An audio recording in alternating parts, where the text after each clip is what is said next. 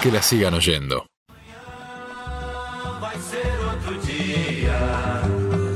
Hoje você é quem manda, falou, tá falado, não tem discussão, não. A minha gente hoje anda falando de lado e olhando pro chão. Viu você que inventou esse estado, inventou de inventar toda a escuridão. Você que inventou o pecado, esqueceu-se de inventar o perdão. Apesar de você,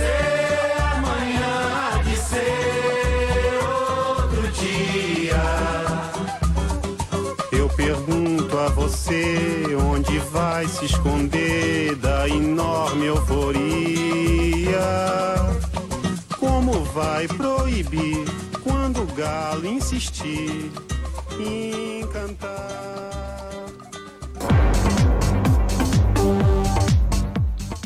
Bueno, ahí Chico War que nos daba el pie para hablar de los 10 del 10. ¿Qué son los 10 del 10? Rapidito, 10 minutos en los que les vamos a dedicar por programa a algún 10, a esos jugadores cerebrales, al que piensan, al que siempre ven aquello que los demás no ven. Chico War que en este caso la canción eh, se llama me olvidé el nombre de la canción en este momento. A La pesar a pesar de vos, vos, sí. exactamente. Me quedo con eh, Ama ya va a ser otro día, que mañana va a ser otro día, a pesar de vos, de Chico Buarque. Una canción que le escribió eh, a la dictadura brasileña con el estilo que acostumbran los propios brasileños. Vieron, no es nada de, no es un tango con tristeza, sino una samba eh, esperanzadora. Vamos a hablar en este caso de un 10 muy particular y muy atípico. Primero porque medía un metro noventa y tenía un cuerpo difícil eh, de manejar y para lo que acostumbra uno a ver en un 10, ¿no? Además porque era universitario, era médico. Y por otro lado porque no usaba la camiseta 10. Excelente. O sea que no era un 10, pero, Pero jugaba. técnicamente jugaba en, en ese rol y el rol que cumplía en ese equipo. Estamos hablando de Sócrates Brasileiro Sampaio de Sousa Vieira de Oliveira. Oh, y los ¿cuántos reto ahora a que me tiren tres de los nombres que yo acabo de Oliveira. Sousa, igual lindo para llenar un formulario, ¿no? Sí. Tiene que poner nombre, apellido. Yo te reto a que estampes ese nombre en una camiseta. Exactamente. Vamos a ver si es posible eh, con que tenga una small. Vamos a ver si lo podemos lograr. Bueno, en este caso vamos a hablar un poquitito por el contexto, la situación política en Brasil. Vamos a hablar de otro 10. En este caso, el 10 de febrero de 1980, se funda el PT, el Partido de los Trabajadores, en el Colegio Sion de San Pablo, con dirigentes sindicales, intelectuales de izquierda y gente de la teología de la liberación.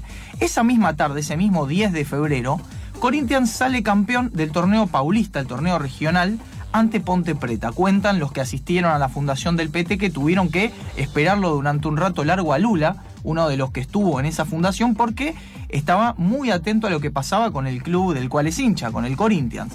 ¿sí?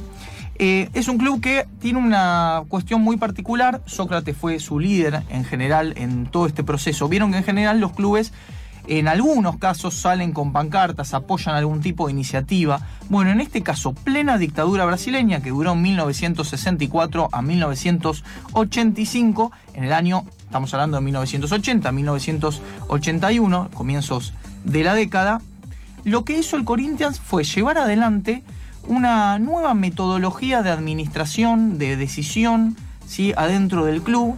Eh, cambiaron de presidente, el presidente que estaba, que estuvo durante muchísimos años, pone a un delfín suyo, ¿sí? al que creen que va a renunciar para que asuma el presidente anterior, pero no renuncia, y trae a un sociólogo para que se haga cargo de la administración del club. Y ese sociólogo, ¿sí? lo que considera es que tenía que prestarle más atención a lo que los jugadores decían, a lo que decían los empleados del club. Es así como el Corinthians lleva adelante lo que se llamó la democracia corintiana. Un, esquema mediante el cual eh, los propios jugadores decidían si querían concentrar, no querían hacerlo, cuándo viajar, qué métodos emplear en los entrenamientos, decidían ellos los refuerzos, junto con el resto de los empleados del club. Decían que cuando estaban viajando en micro votaban todos, inclusive el chofer del micro, si iban a hacer una parada o no, ¿sí? y donde cada uno de los que formaba parte del club cumpliera el rol que cumpliera, tenía la posibilidad de un voto. Estamos hablando de 1981, ¿sí? plena etapa de la dictadura. Eh, esto más o menos duró hasta 1985. No tuvo sponsors en la camiseta. ¿Y qué es lo que hacían con la camiseta? Ponían distintas frases que se relacionaban con el contexto político. Por ejemplo, usaban el logo de democracia corintiana. Así, imagínense el contexto en el cual estamos hablando. En Brasil no se votaba para presidente, no se votaba para gobernadores, ¿sí? o por lo menos se estaba luchando para conseguir eso, y en un club estaban desafiando el propio esquema político del país. Después, ya en 1984, cuando luchaban por tener elecciones directas, iban con la camiseta que decía directas ya, ¿sí? directas ya, elecciones directas, ¿sí? o el 15 vote en relación a una de las elecciones en el estado de San Pablo. Bajo este esquema lograron el campeonato paulista del 82 y del 83 y fueron segundos en el Brasileirado de 1982. ¿Qué sucedía? Tenían a los medios de comunicación en contra. Ustedes imagínense, ustedes ahora ven que una sociedad anónima pierda un partido o le vaya mal y cuestionen si le fue mal el resultado porque es una sociedad anónima. Claramente no.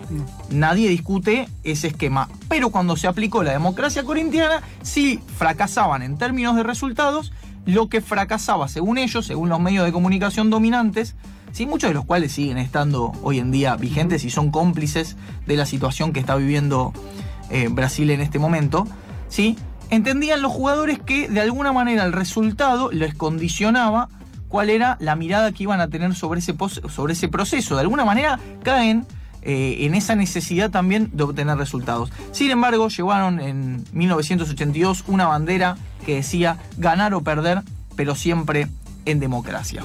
¿Sí? En 1984 se propone una enmienda constitucional que se llama Dante Oliveira, porque es el diputado que eh, la propuso en el Congreso, una ley para que se volviera a votar en Brasil, ¿sí? para salir de la dictadura. Eh, hubo movimientos muy grandes, sobre todo en San Pablo, que es uno de los focos más grandes que tiene Brasil o más poblados.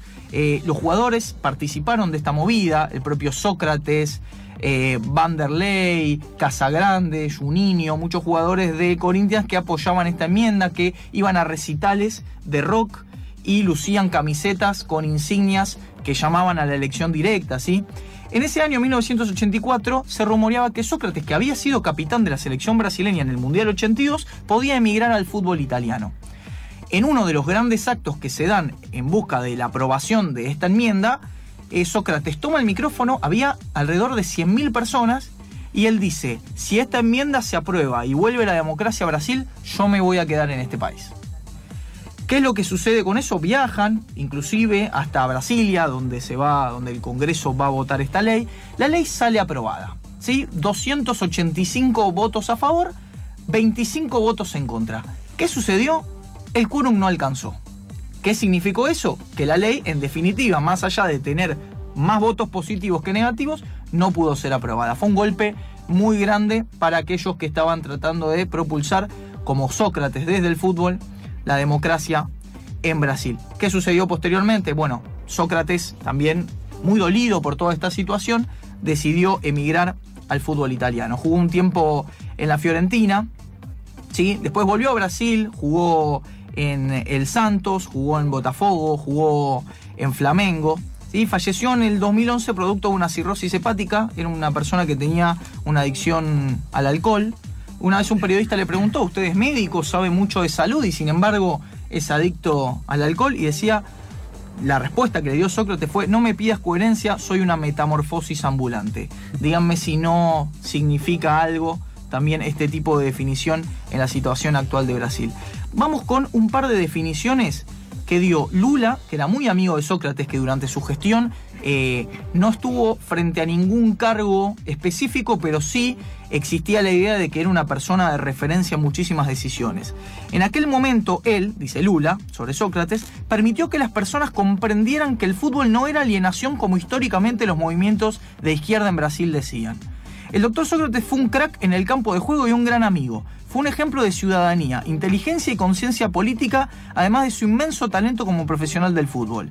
La contribución generosa de Sócrates a Corinthians para el fútbol y para la sociedad brasileña jamás será olvidada. Y quiero cerrar esta sección con una frase que dijo Sócrates en una entrevista mientras le, cuando le preguntaban sobre la necesidad de la democracia. Y Sócrates dice, Hoy Brasil es una, una casa vieja y descuidada en la que no se puede vivir.